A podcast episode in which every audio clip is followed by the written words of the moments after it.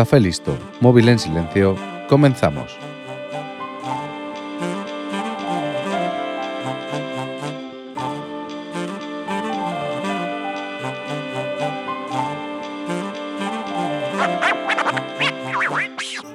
Aún en el siglo XXI sigue habiendo en este país nostálgicos de un imperio en el que, como se decía en su época, no se ponía el sol.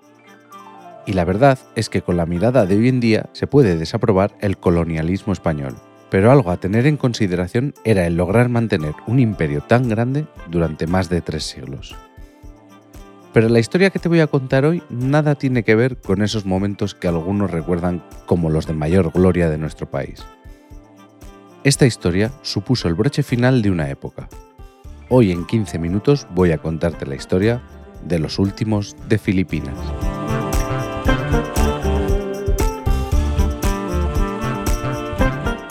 Si 1492 supuso el inicio del cambio de la suerte de los españoles, 1898 fue el final.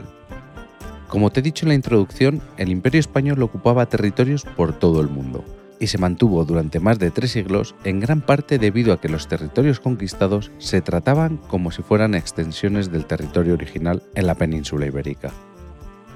Esta es una de las diferencias con los británicos a la hora de conquistar territorios. Por muy alejados que estuvieran de la capital del reino, todos los ciudadanos gozaban de los mismos derechos. Que estos derechos fueran una basura comparados con los que tenemos hoy en día es otro tema. El caso es que un imperio no desaparece de la noche a la mañana. Es algo que se va fraguando poco a poco. Los propios descendientes de la gente a la que se les robaron las tierras quieren volver a ser dueños de sus hogares y sus destinos, pero también entran en juego otras potencias externas que ante la inminente caída quieren sumarse al empujón final para ver qué pueden rascar. Y esto es lo que pasó en 1898. Como siempre te digo, el contexto lo es todo. Y para esta historia voy a tener que tocar situaciones políticas alejadas de Filipinas, pero que afectan directamente al asedio de Valer. Antes te he dicho que los descendientes de los indígenas querían recuperar sus tierras y ser dueños de su destino. Este objetivo es muy noble en sí y muy lícito, pero no es oro todo lo que reluce. A finales del siglo XIX, a España solo le quedaban en América Cuba y Puerto Rico, las economías de estas islas se basaban en la exportación de azúcar y tabaco a todo el mundo.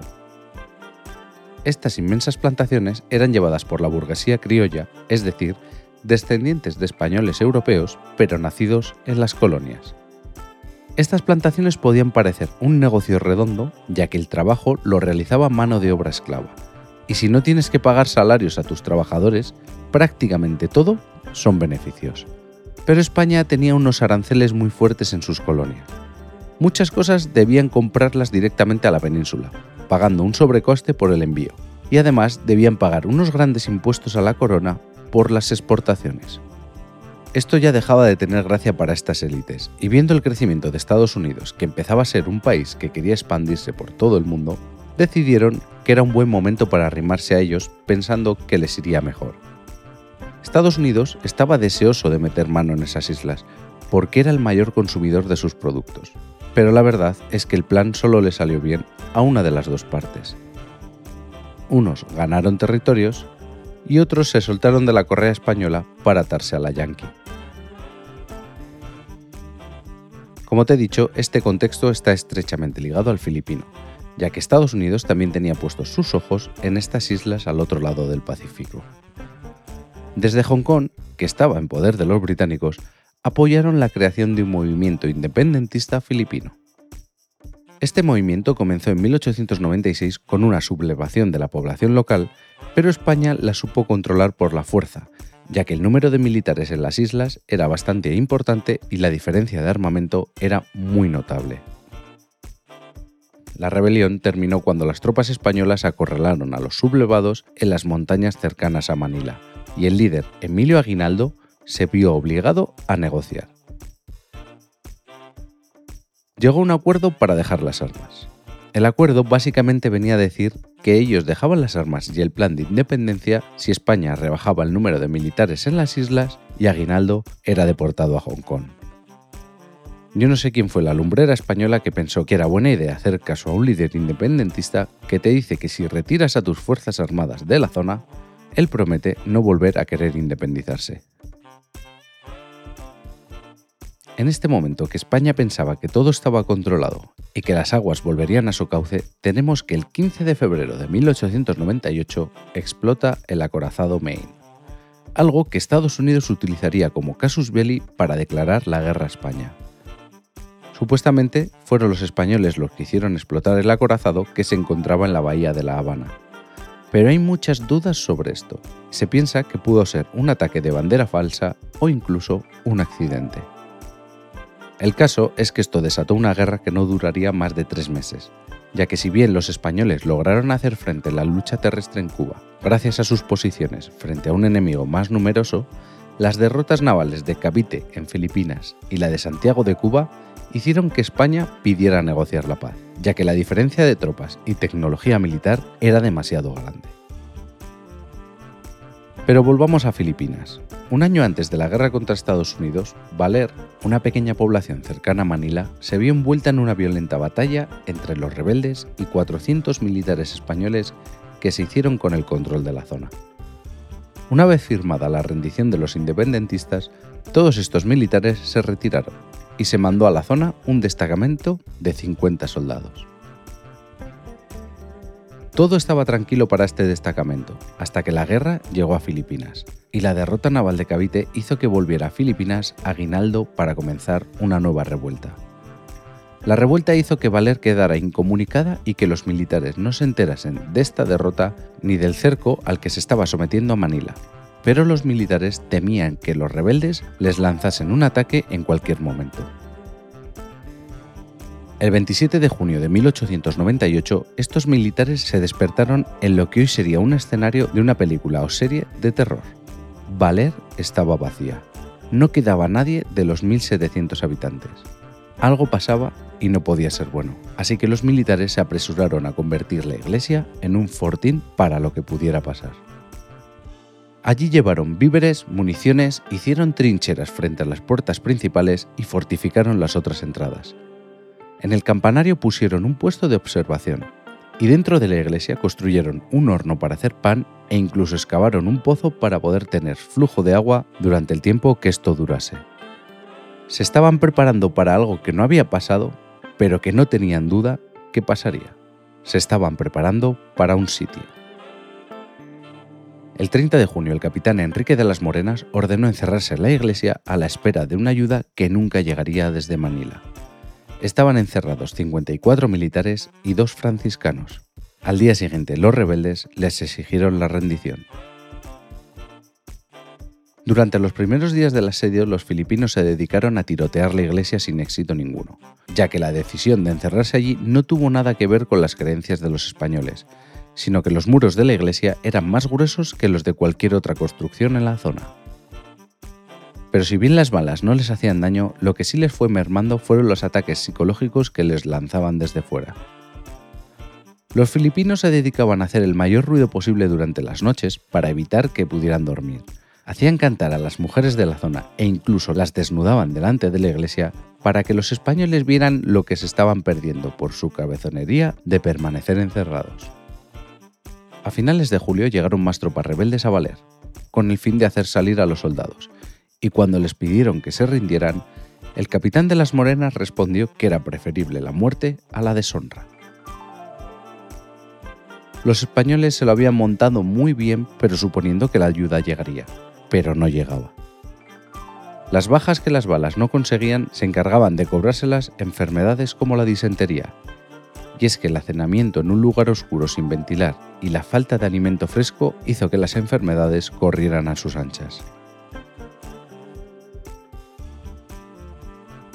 Durante el asedio, 15 de los atrincherados murieron debido a las enfermedades frente a los dos que murieron por herida de bala. Entre los muertos se encontraban los dos oficiales del destacamento, por lo que se hizo cargo el teniente Martín Cerezo. Ya entrado el otoño, los soldados se imaginaban que nadie vendría a ayudarles, que dependía de ellos mismos la suerte que corriesen, y bromeaban sorteándose los mejores sitios para ser enterrados dentro de la iglesia. Una noche de ese otoño, el teniente Cerezo ordenó una salida nocturna para conseguir fruta fresca y ventilar. Esta decisión tuvo un efecto muy positivo entre los enfermos que empezaron a mejorar.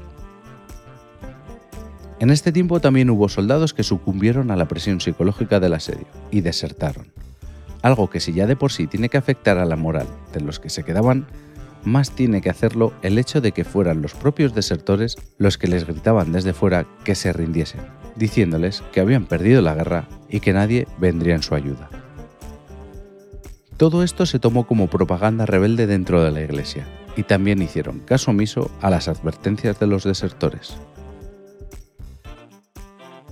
Llegó la Navidad y los defensores lo celebraron por todo lo alto, convirtiendo en instrumentos musicales todo lo que tenían a mano y cantando como si estuvieran en sus casas, algo que les subía la moral a la vez que, me imagino, los filipinos se preguntasen si estaban bien de la cabeza, porque no es la situación en la que yo me pondría a cantar y tocar música después de llevar medio año encerrado. El caso es que para este momento hacía 15 días que España había firmado el Tratado de Paz con Estados Unidos, en el cual cedían a estos Cuba, Puerto Rico y Filipinas. Ahora, los filipinos también se rebelaban contra la nueva ocupación y les decían a los sitiados que todo había terminado.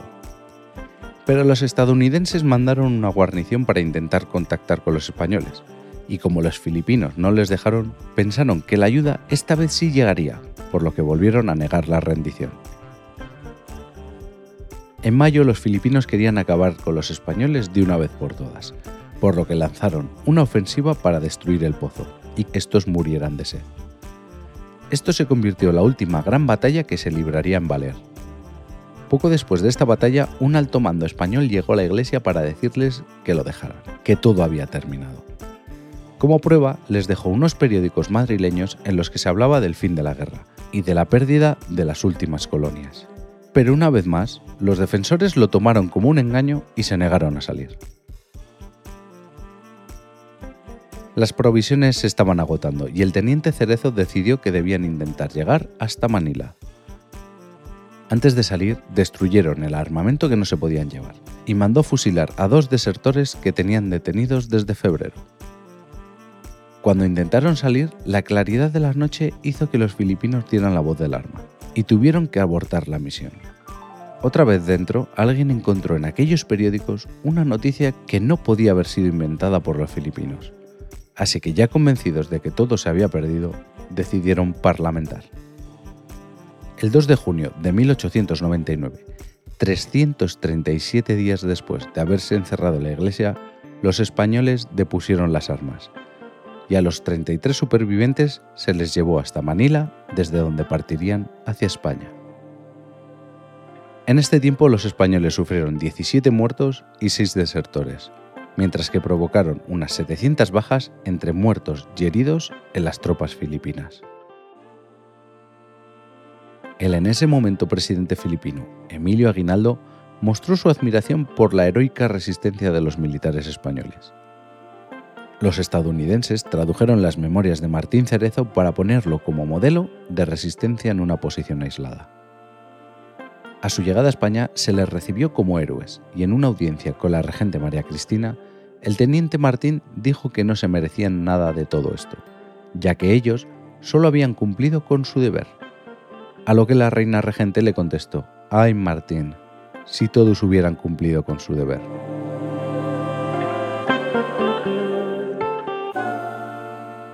Y como lo prometido es deuda, en menos de 15 minutos te he contado algo que te ha entretenido o lo he intentado.